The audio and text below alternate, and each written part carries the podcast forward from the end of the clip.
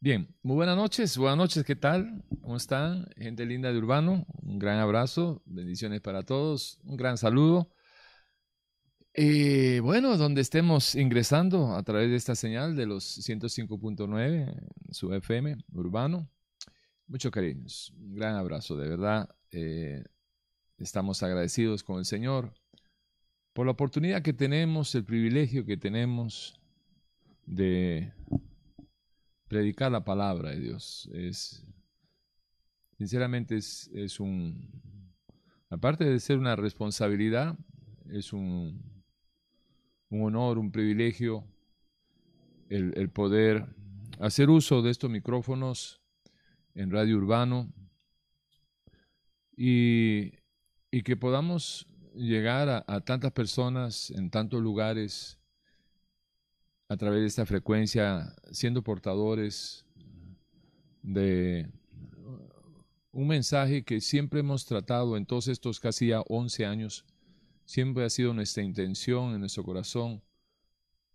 de, de que sea un tiempo valioso de edificación, no de motivación, porque no somos motivadores, pero sí de edificación para sus vidas, para que aquellas personas que estén haciendo feo y que quieran cambiar, pero no saben cómo cambiar, en medio de dificultades, de, de, tantas adversidades que, que los puedan rodear en su entorno, que escuchen a través de Urbano eh, una palabra que sea una sana alternativa para alcanzar esos, esos propósitos de cambiar de vida, de, de salirse de, de salirse de la adversidad en la cual viven día a día. Y ese es nuestro propósito. Siempre ha sido nuestro propósito desde que un 15 de abril del 2011 ingresamos por primera vez a la cabina de Radio Urbano. Así que mucho cariño para todos. Saludos también para Raquel Aragón con sus hijos, que nos están acompañando hoy. Eh, Raquel Padilla, su hija, y para Isaac Joel Padilla, Aragón. Así que para ahí está toda la familia. Y también uh, allá en Bananito de Limón, en las montañas, en ese bosque nuboso, allá en Bananito de, de Limón, está mi hermano Fernando en sintonía. Y ya por estas tierras, a Richard, Richard Rodríguez, mi amigo y hermano también, un gran abrazo. Y para terminar, para que no me haga puchero, Pablito, allá en, en, en Patarrá, junto a, su papá, don José, y a su mamita, doña Berta. Así que para ustedes muchos cariños. Y no me puedo olvidar de, de la gente que nos escuchan en, en los centros penitenciarios, especialmente en Cocorí, donde eh, tenemos tanta gente que nos conoce, que hemos compartido por un buen tiempo cuando los visitábamos antes de la pandemia. Todos los martes íbamos ahí a compartir con ustedes y fueron tiempos de mucho, de bellos recuerdos, de tiempos muy especiales. Así que bendiciones para todos, cuídense y a lo que vinimos en esta noche. Vamos a orar. Padre Santo, muchas gracias, Señor. Gracias por esta oportunidad que tenemos de poder reunirnos a través de la frecuencia de, las ondas de, Radio Urbano, Señor, que nos permite compartir su palabra, predicar el Evangelio de Jesucristo. Agradecido, Señor, porque estas son oportunidades, son, una puerta inmensa, Señor, que que tenemos el, privilegio, la bendición de poder utilizar todos los domingos a partir de las 8 de la noche para convertir el Evangelio de Jesucristo. Gracias Señor por esta oportunidad y que cada uno de los oyentes puedan aprovechar disponiéndose espiritual mi cuerpo a recibir de este mensaje, de esta enseñanza, Señor. Esperamos que fortalezca sus vidas, que los redarguya, que los que, que su palabra ilumine el entendimiento de todo oyente, Señor, para que oyendo puedan ver cuál es la perfecta y santa voluntad suya para ellos. Que este sea su noche, Señor, de mucha gente que, que está esperando una respuesta en sus vidas, que tienen que, que salirse de esas tierras extrañas, donde no se puede adorar a Dios porque no está Dios. Que hoy sea una noche de respuesta, Señor. Amén, amén. Amén, amén, amén. Bueno, vamos a ver. Vamos a ver. Eh, esta noche tenemos toda la intención en nuestro corazón de, de, de, alimentar, de dar de comer a los que tengan hambre y sed de la palabra de Dios. Así que permítame compartir algunos fragmentos de la palabra de Dios y en el transcurso vamos a, tratar de explicarlo de la manera que lo entendemos y que lo vivimos. Eh, la palabra de Dios tiene poder para cambiar, transformar las vidas de toda aquella persona que se atreva, que tome la decisión de, de creerla, de abrazarla y que en medio de la obediencia vivirla día a día, que es el requisito para que usted que está al otro lado de su radio pueda ser testigo del poder de la palabra de Dios. Testigo, no, no simplemente un oyente, sino un testigo del poder de la palabra de Dios. Si solamente usted creyera, si solamente creyera, su vida cambiaría. ¿Cómo? No lo sé. No lo sé. Pero lo que sí sé y estoy seguro, porque soy testimonio de eso, de que el que acepte la palabra de Dios y que la viva solo una semana, nada más, una semana, solo una semana, su vida no será igual. Solo una semana. Y su vida nunca va a ser igual si usted vive una semana en obediencia a la palabra de Dios. Eh, para comenzar esta noche, quisiera utilizar, eh, echar mano, diría alguien por ahí, de, de las vivencias y las experiencias y las revelaciones que Pablo, en medio de su caminar con el Señor, nos comparte eh, en diferentes libros que él escribió. Él escribió 14 libros, imagínense, un ex asesino escribió 14 libros de revelación de lo que es eh, el camino, la verdad y la vida y la salvación a través de la gracia y de la fe y de todas las la, el material de Dios que, que, que nos llega a nosotros a través de, de un hombre que un día fue y al dejar de ser lo que él era, vino a ser lo que Dios quería que sea en sus manos. Y, y, el testimonio es asombroso.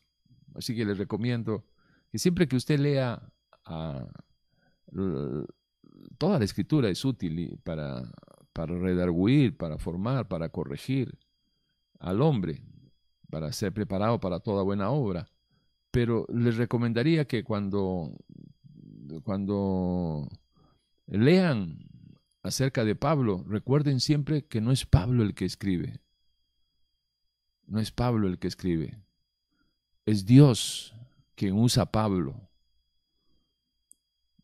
Porque a veces como que se nos olvida la inspiración, la participación del Espíritu Santo en la vida de Pablo y se habla mucho. Y entonces Pablo le dijo que hizo y, pareciera que es Pablo independiente de Dios. Nunca se olvide de ese detalle. Pablo sin Dios hubiera sido el mismo Saulo de antes, bueno para nada. Así que considérelo seriamente. Bueno, entonces en esta noche vamos a estar hablando de la palabra de Dios. Vamos a, estar eh, nutriéndonos, nutriéndonos de, del alimento espiritual por excelencia que es la palabra de Dios. Y como punto de partida encontramos el libro de Hechos, capítulo 17 en adelante, cuando en el 16 dice así la palabra de Dios. Mientras Pablo los esperaba en Atenas, su espíritu se enardecía, es decir, ardía, viendo la ciudad entregada a la idolatría. Que Pablo eh, estaba escapando de sus perseguidores y le habían, este, los otros discípulos eh, le aconsejaron que se vaya eh, cerca del mar y aterriza por Atenas. Él venía de, tener un confrontamiento muy fuerte con, los judíos de la sinagoga de Tesalónica. Y, bueno, dentro de todo el, el revolú que se armó, aconsejan a Pablo que, que pueda eh, poner tierra de por medio. Y así es como llega a Atenas y no hay que descuidar que en medio de todo esto está siempre la mano de Dios guiando, llevando, trayendo.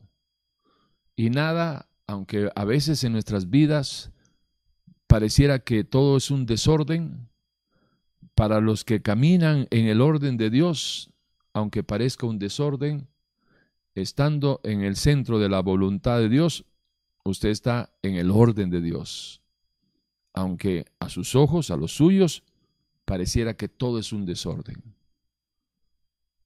Pero no es así. Si usted está caminando en el centro de la voluntad de Dios, usted está en el orden de Dios. Y caminando en el orden de Dios siempre será candidato a que Dios lo honre, porque Dios honra a quienes le honran. Y Dice el 16 que mientras Pablo los esperaba en Atenas, su espíritu se enardecía viendo la ciudad entregada a la idolatría. Esta, las consecuencias de la idolatría lo, lo, irrita, lo, lo enardece a cualquiera que en algún momento de su vida, número uno, fue un idólatra. ¿Y por qué es que uno habiendo dejado de ser un idólatra, a consecuencia de haber reconocido y aceptado el Evangelio de Jesucristo, ¿por qué es de que uno se puede enardecer, arder de, de indignación, de, de ira, de cólera? ¿Por qué? Bueno, habiendo pasado por esas tierras,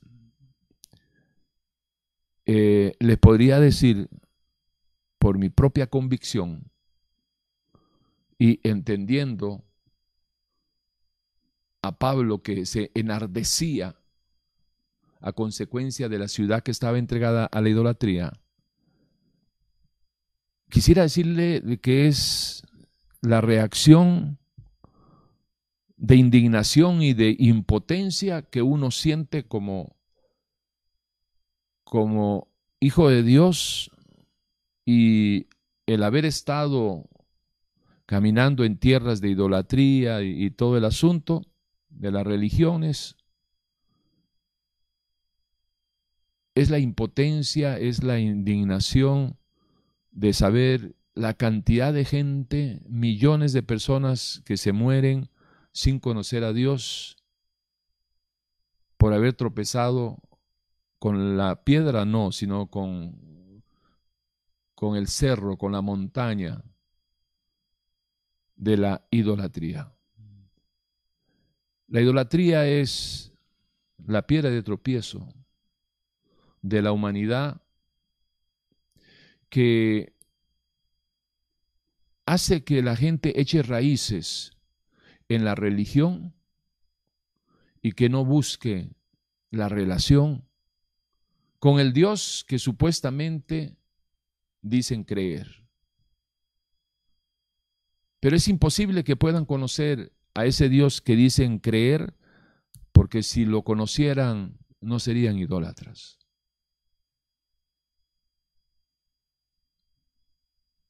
Así que la consecuencia de la idolatría, que es la causante de que la inmensa mayoría de la humanidad esté caminando muy apartada y en contra del Dios verdadero, es lo que le debe de indignar. Le debe de indignar a toda persona que ha sido idólatra, que ha sufrido las consecuencias de la idolatría y que a través del Evangelio la palabra de Dios alumbró su entendimiento y pudieron ver en la oscuridad, en las tinieblas, que cubre a los idólatras. Un idólatra también valdría la pena mencionarlo. Un idólatra eh, no es solamente el que esté en una determinada eh, em, religión, habiendo tantas religiones y habiendo tantos dioses. Solamente en la India hay más de 120 mil dioses, solo en la India. Así que haga usted sus números. Pero en un plano general, la idolatría es todo aquello que se interpone entre usted y una relación con el Dios verdadero. Entonces, note que yo no estoy diciendo que usted que, nos está escuchando por urbano, usted es un idólatra. Pero lo que sí debería de ayudarle a deducir a usted que nos escucha, de que si hay algo que le impide a usted relacionarse, tener una relación, una comunión, una verdadera relación, no de religión, sino de relación, tener conciencia de una realidad, de una relación. Tanto así, se lo pongo como un ejemplo, que usted pudiera decir, si usted es un hombre, que usted pudiera decir de que la relación que usted tiene con su amada esposita, con su amada madre, con su amado padre, esa relación de, amor, de respeto que debería de tenerlo, esa es la misma relación que usted guarda con el Dios creador que se subió en la cruz y dio su vida para que usted no pierda la suya. Ahora, obviamente hacemos una eh, salvedad curándome en salud, que si usted es una persona adúltera, es un mal hijo, obviamente eh, con usted no puedo aplicar este, este ejemplo porque no calza, ¿no? Pero estoy hablándole a las personas que son buenos esposos, buenas esposas, tienen una relación familiar, tienen una relación con sus padres, buenos hijos, buenas hijas. ¿Verdad que hay una conciencia de que hay una relación? Y siempre que hay una relación, nace también la fidelidad. La fidelidad la mata la infidelidad, pero no hay infidelidad donde no hay relación. Entonces, esto es importante que, que, que usted en esta noche de palabra, de que usted pueda ir asimilando, teniendo siempre como punto de referencia la palabra de Dios, que esa es nuestra intención. Eh, así que idólatra es, o idolatría es todo aquello que te separe de Dios. No solamente eh, lo que obviamente es idolatría, arrodillarse delante de una imagen, sea cual sea esa imagen, eso es idolatría, aunque usted lo llame venerar o, este, o adorar o venerar o lo que usted le quiera llamar, son sinónimos de idolatría. Eso es como decir carro, automóvil, eh, vehículo. Es lo mismo. Es el mismo, es, la misma. Estamos hablando de lo mismo.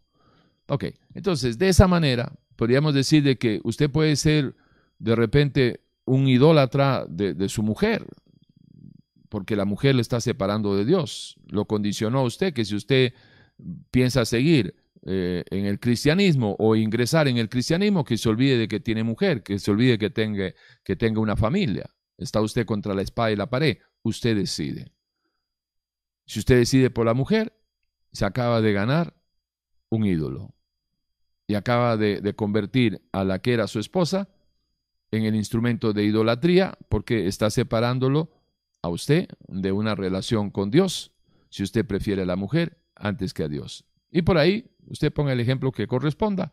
podemos estar hablando al revés, del hombre que sea su ídolo, que usted no puede vivir sin el hombre, aunque sí puede vivir sin Dios. Usted es una idólatra. Pueden ser sus hijos, puede ser el trabajo. En resumen, cualquier cosa que te separe de Dios se convierte en un ídolo para ti y usted es un idólatra. Y ese ídolo o ese objeto o persona que te separa de Dios es lo que te puede este, marcar la cancha de qué es realmente, en toda la extensión de la palabra, la idolatría. Y Pablo decía de que eh, su espíritu se enardecía viendo la ciudad eh, entregada a la idolatría, así que discutía en la sinagoga con los judíos y piadosos y en la plaza cada día con los que concurrían. El tema de Pablo era el Evangelio de Jesucristo, el tema de Pablo era la resurrección, el tema de Pablo era la vida y muerte de Jesús y su resurrección. Entonces habían grupos que opinaban que la resurrección no existe, otros opinaban que sí existe, eh, otros rechazaban obviamente de que, de que apareciera una nueva corriente, ¿sí? una nueva religión, lo que se conocía como una secta, porque eh, cualquier grupo que, que, naciera apartado de, del ya existente o del grupo oficial, de la religión oficial, era una secta. Entonces, en otras palabras, en el buen sentido de la palabra, una vez lo dije hace mucho tiempo y, algunos se confundieron lo que yo había dicho porque no estaban acostumbrados a este vocabulario, pero eh, señalándolo de una forma en su contexto contemporáneo a la, presencia de nuestro Señor Jesucristo aquí en la tierra, Jesús era el jefe de una secta. Entonces, más de uno, eh, ¿cómo va a ser? Bueno, sí, es que eh, era conocido como la secta del camino. ¿Y quién era el líder de esa secta? Nuestro Señor Jesucristo. ¿Y por qué era una secta? Es que el, término secta o el concepto de la secta eh, eh, se torna de una manera peyorativa, negativa, por el hecho de que, em, vamos a ver, no estoy seguro dónde haya, se haya iniciado, no estoy seguro dónde se haya iniciado eh, calificar de, secta peyorativamente a todo grupo que exista o que nazca, ¿verdad? Eh, apartado o separado de algún grupo oficial ya existente. Que no habría ningún problema, o no había en esos tiempos ningún problema, en el sentido de que eh, están ahí los judíos con, su religión y están este, sus, grupos bien establecidos y aparece Jesús hablando de algo que no hablaban y diciendo cosas que les aterrorizaba como que Él era Dios y hablaba de un evangelio y hablaba de, de, la salvación y hablaba de una eternidad y hablaba de una vida eterna. Conceptos que no se usaban mucho en la religión oficial. Entonces, donde se ha, popularizado, llamémoslo así, de una forma negativa, eh, lo de la secta, parte de las tiendas católicas. ¿Por qué? Porque las tiendas católicas es la iglesia o la denominación oficial históricamente, ¿sí? históricamente, eh, que se identifica con el cristianismo. Y todo grupo que se forme apartado de la iglesia católica es señalada como una secta, peyorativamente, negativamente, despectivamente.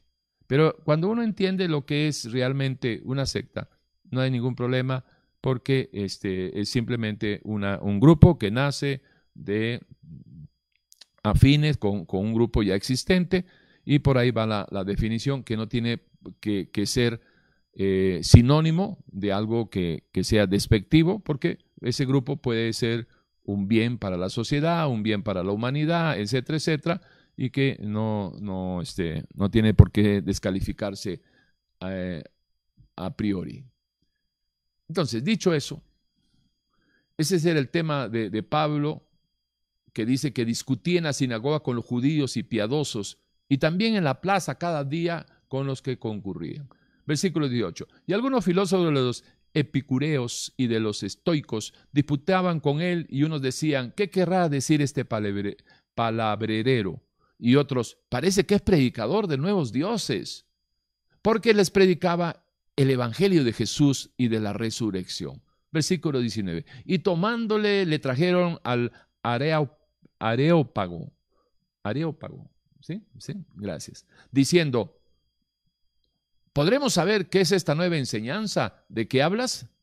Pues traes a nuestros oídos cosas extrañas. Queremos pues saber qué quiere decir esto. Versículo 21, porque todos los atenienses y los extranjeros residentes allí en ninguna otra cosa se interesaban sino en decir o en oír algo nuevo. Versículo 22, capítulo 17 de Hechos. Entonces Pablo, puesto en pie en medio del areópago, dijo, y empieza su discurso. Ahora, quisiera este, em, señalar que este Areópago era el, nombre que se le daba a una colina eh, rocosa que estaba ubicada al noroeste de Acrópolis, de la antigua Atenas, y que indicaba que en esa loma estaba dedicada a Ares, el dios de la guerra que eh, los romanos llamaban Marte.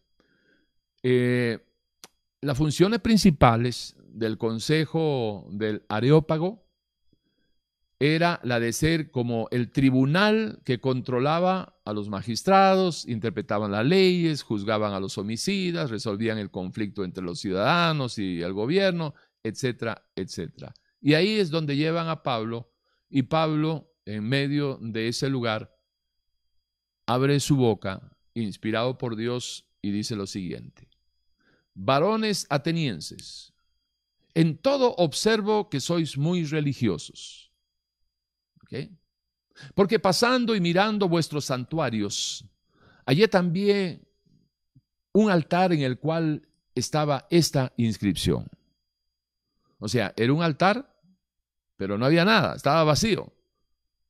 Y tenía la siguiente inscripción. Al Dios no conocido. Al Dios no conocido. No había ninguna figura, solamente estaba el altar, solamente estaba la base. Al Dios no conocido. Y sigue diciendo Pablo, inspirado por el Espíritu de Dios, al que vosotros adoráis, pues sin conocerle, es a quien yo os anuncio. Ahora, lo importante sobre este señalamiento que Pablo hace, inspirado por el Espíritu de Dios, aunque algunas personas, eh, y esto lo relacionamos con, con nuestras vidas, porque un mensaje siempre tiene que tener una aplicación en la vida. Si usted nos está escuchando y al final de esta hora preciosa de bendición aquí en Urbano, usted no aplica o no tiene material para aplicarlo en su vida, lo que usted escuchó pueden ser dos cosas.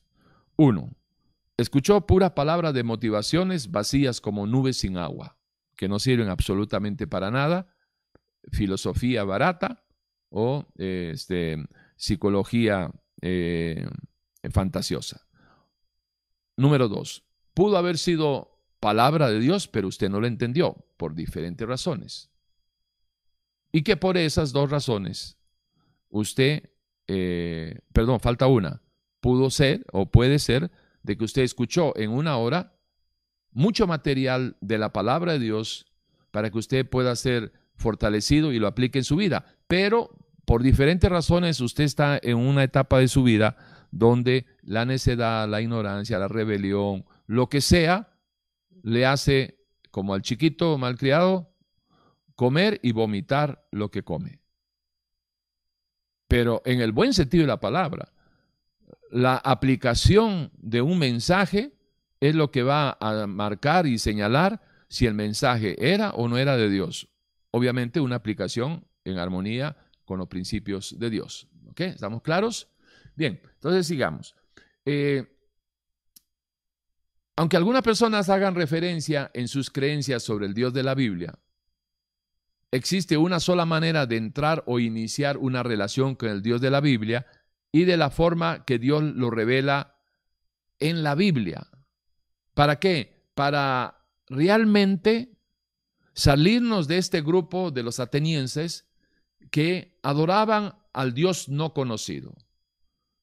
Y en esto la aplicación viene en que hay muchas personas que nos puedan estar escuchando en esta hora que dicen creer en Dios.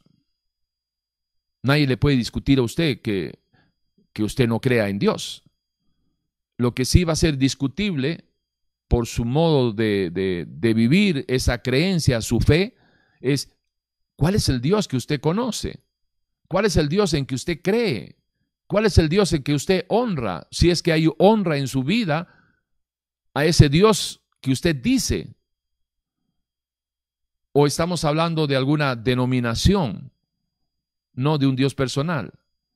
Porque tristemente encontramos históricamente de que hay muchas personas que son más denominacionalistas, es decir, bautistas con los bautistas, pentecostales con los pentecostales, asamblea de Dios con los de asamblea de Dios, y cuando cualquiera de esos, o católicos con los católicos, mormones con los mormones, ¿sí?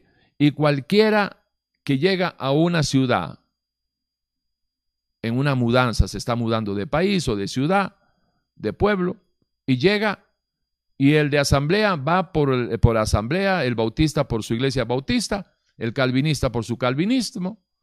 Y si no encuentra una iglesia que diga bautista, no entra, pero ni a patadas.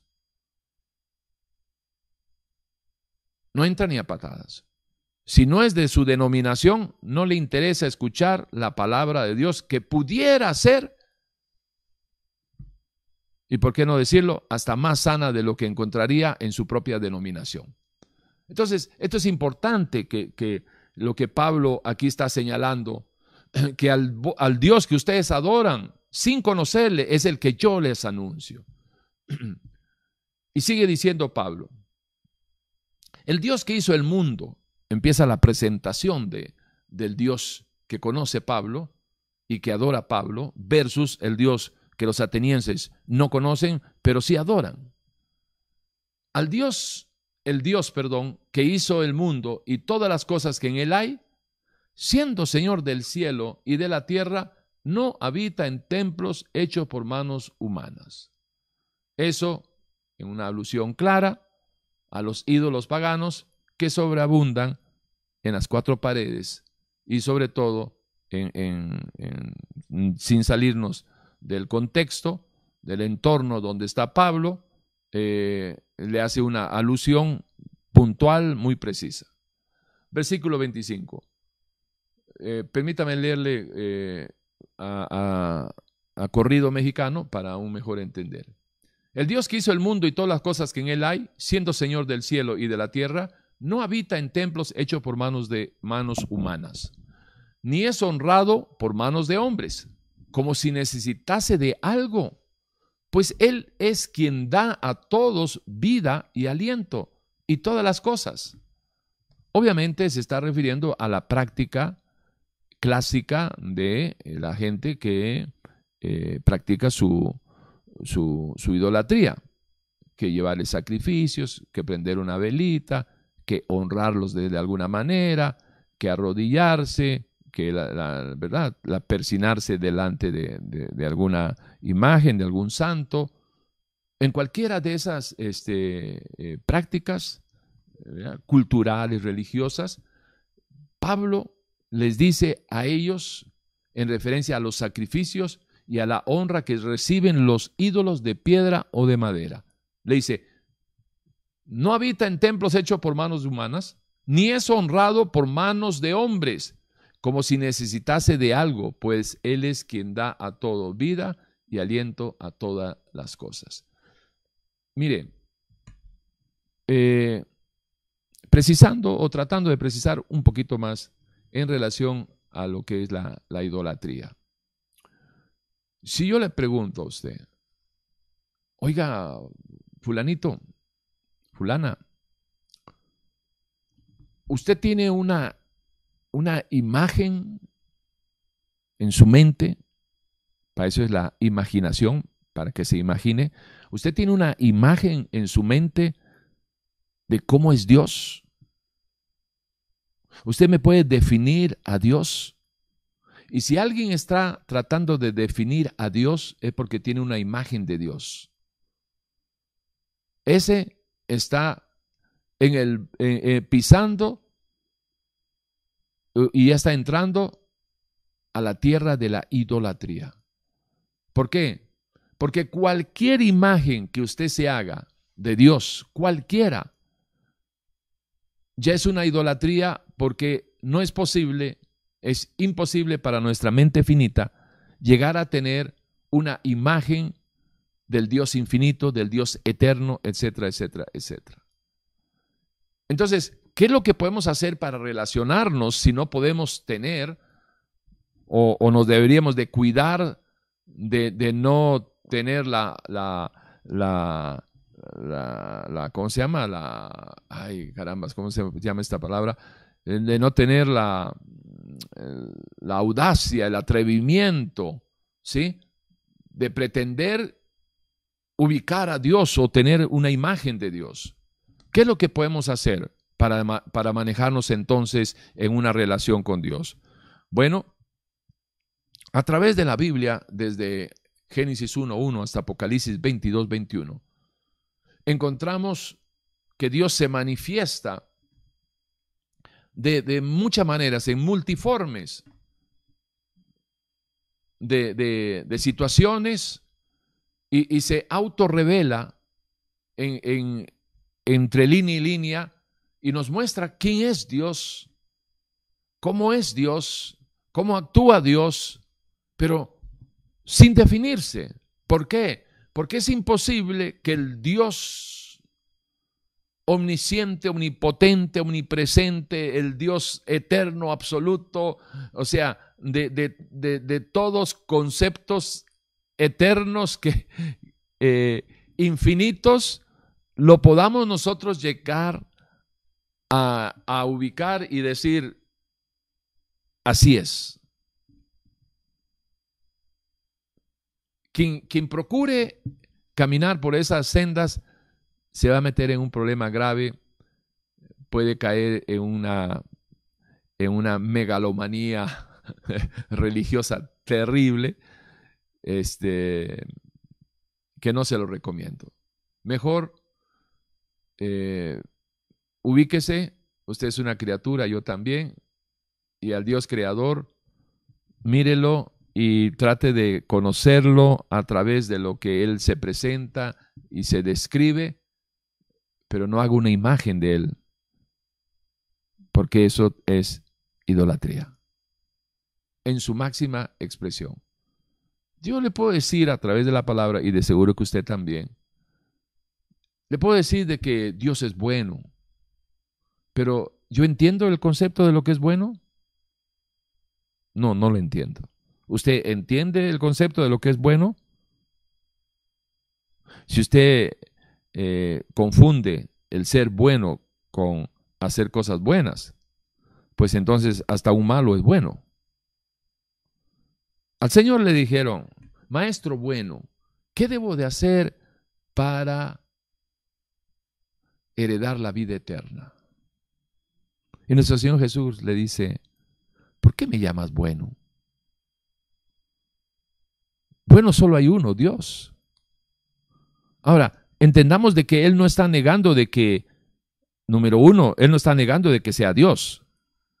Número dos, Él no está diciendo, yo tampoco soy bueno. Pero de seguro, de seguro,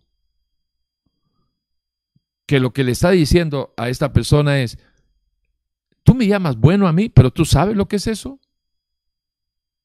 ¿Entiendes lo que es ser bueno? Te voy a poner un punto de referencia de lo que es bueno y después seguimos hablando. Bueno es Dios. Ahora, ¿qué me decías? Silencio en la noche. bueno, pues sigamos entonces con la segunda parte de la pregunta. ¿Qué puedo hacer para ser salvo? Y por ahí va. Dios es amor. Pero ¿entendemos lo que significa que Dios sea amor? ¿Podemos entender eso? ¿Podemos entender lo que es la misericordia de Dios? ¿Podemos entender lo que es la bondad de Dios? ¿Podemos entender siquiera lo que es la oración? Que es un tema tan recurrente y, que se habla tanto a través de, las iglesias y además que es una herramienta muy buena para sacarle la plata a la gente. Hacemos reuniones de oración, metemos a todo el mundo. ¿Y quién no quiere orar por su familia, eh, un familiar enfermo o alguien que tenga alguna necesidad? Entonces, en una reunión de mil personas, póngale a dos mil pesitos por cada uno, pues son dos millones nada malo para, para estar hablando una hora ahí y, manipulando a la gente con sus sentimientos, etcétera, etcétera. Pero usted entiende lo que es un, usted entiende lo que es orar con Dios. Para que vea usted lo asombroso que es la oración. Si orar en su forma más sencilla y práctica significa hablar con Dios, lo cual estamos totalmente de acuerdo, y lo promovemos de esa manera, si orar significa hablar con Dios, y si es una realidad y no una metáfora, ni, ni, una fantasía, ni una quimera religiosa, si de verdad uno puede hablar con Dios, fíjese el calibre del milagro que es, que lo que significa que usted está orando, hablando con Dios, es de que usted desde un plano natural y temporal, está hablando con el Dios creador del cielo y de, la tierra y del universo visible e invisible, que está en el tercer cielo como punto de referencia. Otro punto de referencia sería Dios que está en una dimensión espiritual en la cual la eternidad habita en Dios, no Dios en la eternidad. Dios estando ahí y nosotros estando aquí en lo temporal, en una dimensión temporal, natural, ¿de dónde saca usted? ¿De dónde saca usted base para decir de que usted le habla a Dios y que Dios le escucha a usted? ¿De dónde saca base? ¿Cuál es el fundamento suyo para para hablar de esa manera? Bueno, lo único que podríamos decir es de que es a través de nuestra fe en lo que escrito está y por el conocimiento de la palabra, entendemos de que en medio de la omnipresencia de Dios, usted puede tener la seguridad de que Dios habita en usted que es la condición primaria para poder hablar con Dios. Porque si usted no tiene una nueva criatura, producto de un nuevo nacimiento, como resultado de haberse arrepentido y, y haber pedido perdón a Dios conforme a las escrituras, entonces no se cumple en, su vida lo que la escritura garantiza de que el Espíritu Santo de Dios mora en usted. Y si mora en usted, entonces sí, entonces sí, usted es candidato para hablar con aquel que está dentro de usted. Por eso dice el Señor en su palabra que antes que la palabra salga de la boca, Él ya la conoce. Entonces sí podemos hablar de hablar, sinónimo de comunicarse, comunicación, en medio de una relación.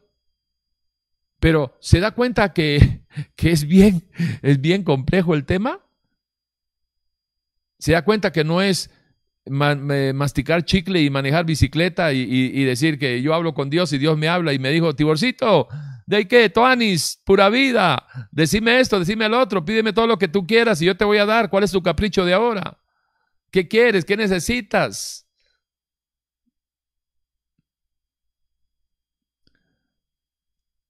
¿Qué va? Estamos muy lejos de la verdad. Si estamos muy lejos de la palabra. La palabra es la que nos acerca a la verdad, porque la palabra nos revela la verdad. Pero una cosa es leer la palabra y otra cosa es conocer la verdad a través de la vivencia de la palabra.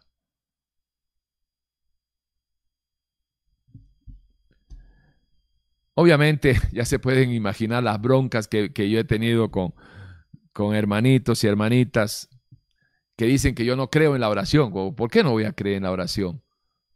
Entonces, ¿cómo puedo comunicarme yo con Dios? Ahora, lo que yo no creo, ni, ni motivamos, nunca hemos motivado, ni hemos inducido a la gente a la fantasía de las declaraciones positivas, de, de, las confesiones positivas. Yo declaro, yo confieso, y, en lugar de, de, creerle a la palabra que en el tema de la oración dice lo siguiente, Pablo, volviendo a Pablito, que tiene su relación con el Señor, él dice que haciendo rogativas, clamando a Dios,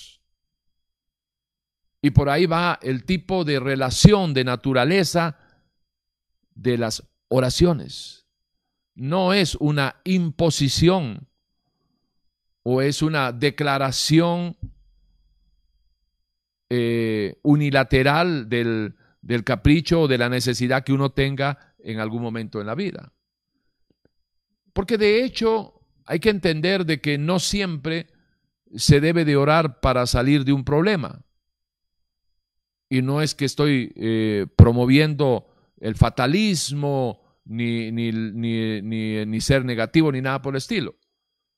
Pero sí debemos de acostumbrarnos a una, a una frase, a una palabra que es absolutamente bíblica y que es protectora de incurrir en, en, en, deslices eh, doctrinales.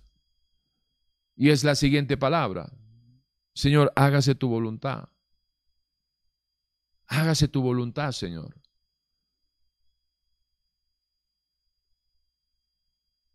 En medio de la adversidad, hágase tu voluntad, Señor. En medio de la bonanza, hágase tu voluntad. ¿Recuerdan ustedes, para poner un sustento bíblico, recuerdan ustedes cuando nuestro Señor está siendo juzgado, está a punto de, ir para la cruz? Y, le dicen, este, ¿Quién eres tú? Si tú eres el rey, si no eres el rey, dinos de una vez que aquí, que allá. Y lo están confrontando. En muchos, muchos pasajes el Señor calla. Y, en algún momento le dice, tú no sabes que yo tengo autoridad para, para librarte. Y nuestro Señor Jesucristo le contesta, vea para acá, escuche. y le dice, ¿Tú crees que yo no puedo llamar, orar a mi Padre para que mande doce legiones de ángeles y me saquen de esta adversidad, de esta situación?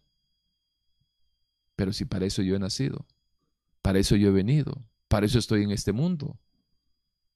Entonces, no tendrías ninguna autoridad sobre mí si yo no permitiera eso, porque recuerda que Jesús es Dios. Entonces, no es de que, de que uno le esté animando a que usted busque las enfermedades, la miseria, la, la pobreza. Yo no estoy diciendo eso. Hay que esforzarse, dar siempre lo mejor. Usted haga su parte, Dios hace la de él.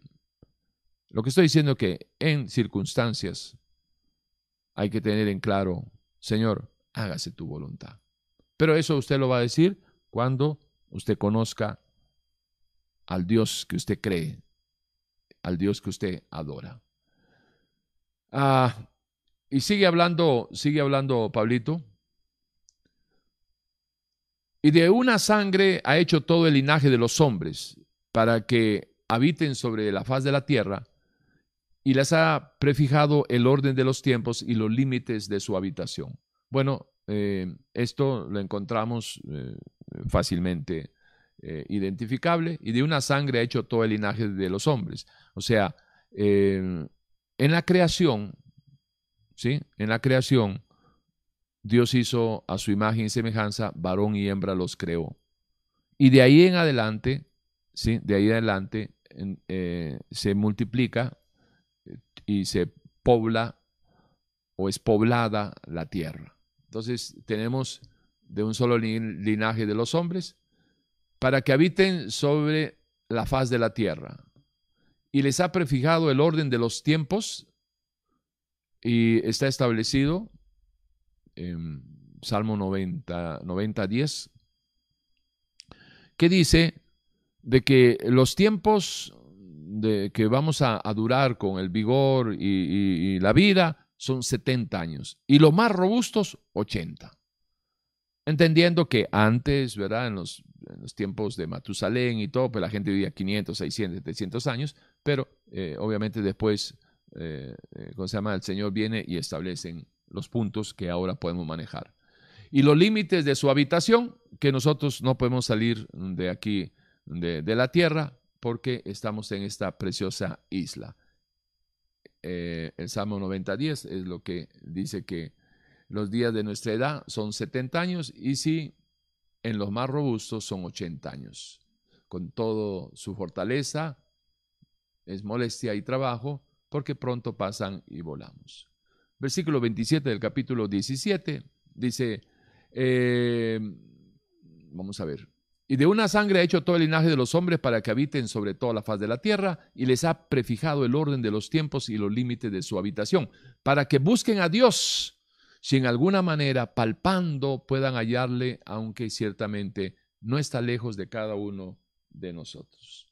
Gracias. No está lejos de cada uno de nosotros. Mire, la única manera de acercarse a tener, a iniciar una relación con el Dios verdadero, es a través de las sagradas escrituras, el libro sagrado que conocemos como la Biblia.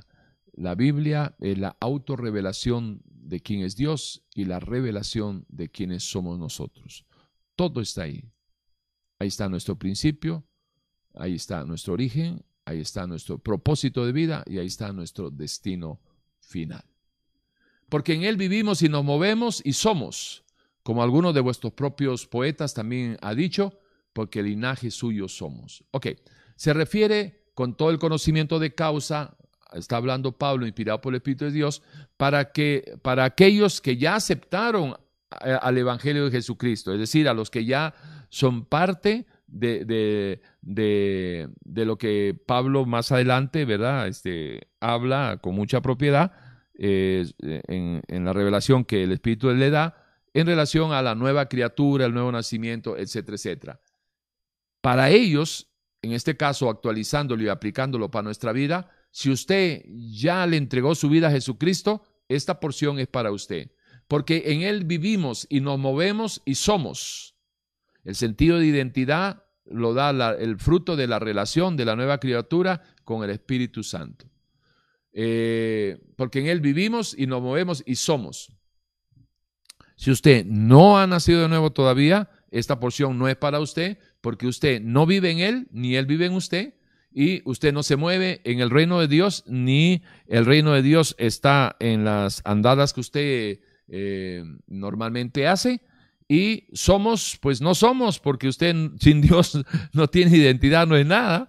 Porque recuerde que todos aquellos que niegan a Dios tienen que buscar su origen en el Big Bang, en un caldo biótico, en, la evolución del mono, este, no sé, en una piedra que, que por una causalidad, causalidad no, por una casualidad este, universal, cósmica, explotó y irónicamente, porque no lo podemos decir seriamente, irónicamente, de la nada salió todo que eso también obviamente este, es rechazado por la ciencia, no por los pastores, es por la ciencia, porque el principio de la biogénesis eh, señala claramente que el, principio de la vida eh, proviene de otra vida y ésta se reproduce según su género. Ahora, eso es ciencia, eso no es una, no es parte de una prédica de, un pandereta, de un pastor, ni nada por el estilo. No, la ciencia misma avala que la vida solo puede provenir de la vida y también la, ciencia misma, eh, una vez establecido el principio de la biogénesis, eh, establece también que la nada no produce nada y de la nada no viene nada. ¿Ok? Entonces, este, baileme ese trompo en una uña, dijo un amigo.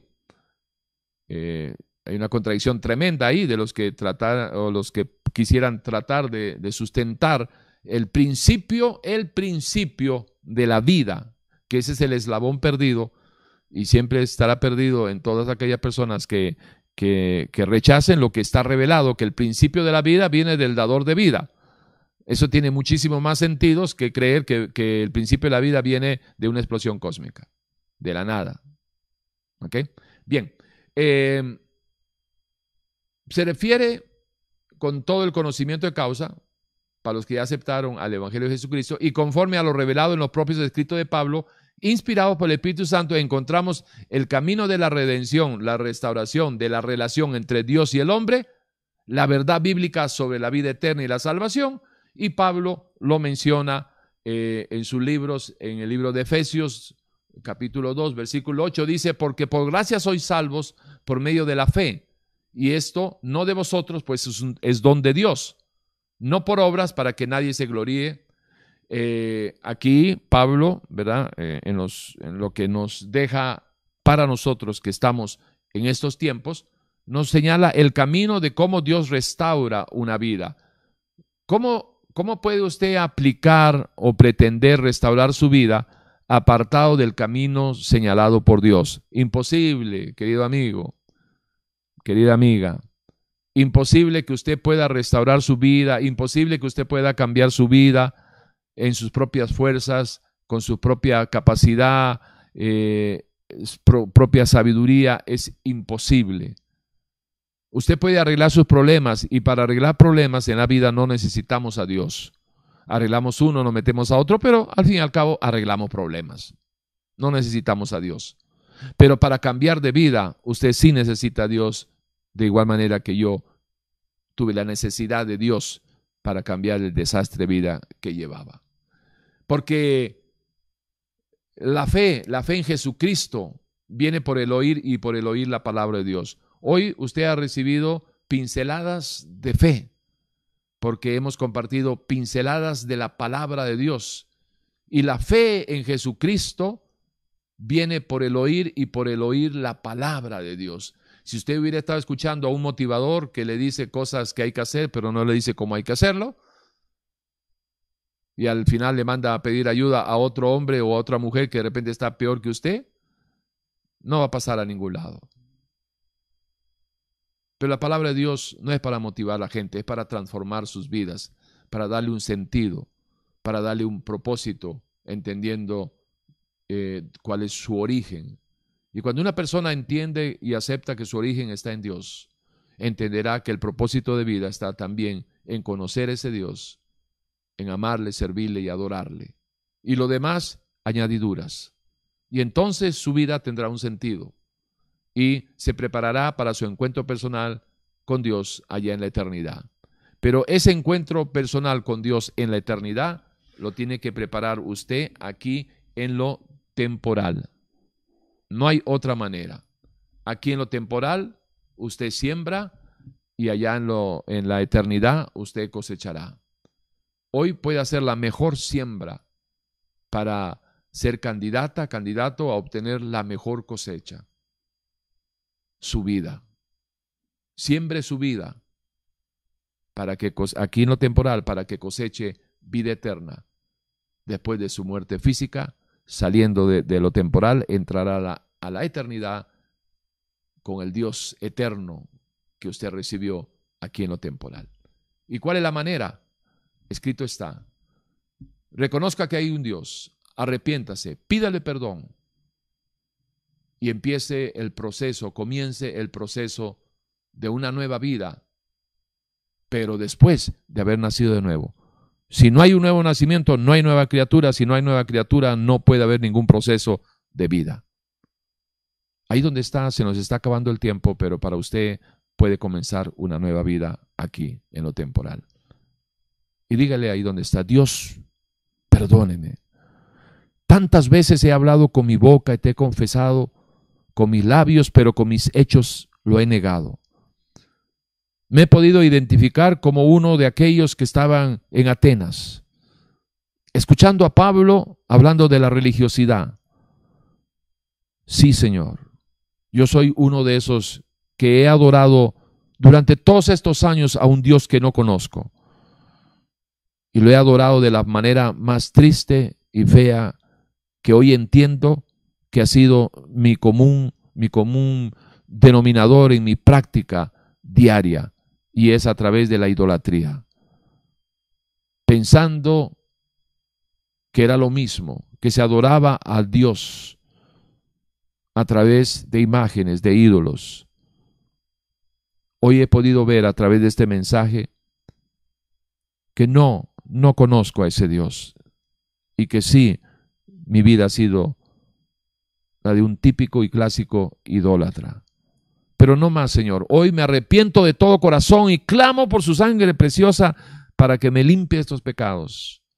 Y de hoy en adelante, Señor, lo voy a buscar para conocerlo, porque quiero conocer al Dios que me ha creado. Al Dios que me ha creado y que dio su vida para que yo no pierda la mía. Amén, amén, amén. Gracias, Señor. Bueno, se nos acabó el tiempo. Usted comienza una nueva vida. Nos reencontramos próximo domingo, ¿sí? A partir de las 8 de la noche aquí en Radio Urbano. Estamos todavía en YouTube y le damos un saludo. Ya estamos eh, desconectados, desconectados de, de la frecuencia de Radio Urbano. Y quisiéramos animarle a usted que nos ha estado siguiendo a través de, de nuestro canal, que si este es el caso suyo, si usted ha podido identificarse con este mensaje, que no sé cuántos años tiene usted, 30, 40, no sé, pero de repente usted estaba adorando también a un Dios que no conoce. Animarle a que eh, crea usted que Dios es fiel a su palabra y, Él no está jugando a las escondidas, y nos dice, buscadme y viviréis. Clama a mí y yo te responderé. Al que toca yo le abro. Y en medio de esa en medio de esas promesas de Dios, que si tú lo buscas, encuentras, que si te acercas, Él se acerca a ti. Hoy usted tiene una gran posibilidad. Espero que le haya entregado su vida al Señor y si así lo ha hecho, permítanos ofrecerle eh, el contacto nuestro, tanto de la pastora Maristela como el mío, para hacer una sana alternativa, para tratar de ayudarle a que se salga de la religiosidad, de toda idolatría, y que comience una vida real, una vida real, con el Dios real. Mañana lunes, a partir de las 3 de la tarde, estamos en, nuestro espacio de preguntas y respuestas. Aquí, en este mismo canal. 3 de la tarde, hora de Centroamérica, hora de Costa Rica. Está más que invitado. Próximo domingo, 10 y 30 de la mañana, nuestro culto dominical en la iglesia virtual Efesios 423 y 8 de la noche, como lo que usted acaba de acompañarnos. Un gran abrazo. 8842-2408. Y si usted está fuera del país, eh, puede usar el WhatsApp, signo más, ahí Maristela lo está poniendo, signo más 506 8842 2408. para los que quieran eh, recibir nuestro material de discipulado doctrinal, puede escribirnos, Pastor Tibor Mesaros, eh, también ahí lo está poniendo Maristela, Pastor Tibor Mesaros, arroba gmail.com. En Facebook nos encuentra como Tibor Mesaros. Ahora sí, un gran abrazo para todos y nos estamos reencontrando en una próxima oportunidad. La más cercana es mañana a las 3 de la tarde, mañana lunes 28 de febrero del 2022. Un gran abrazo. Chao, cuídense.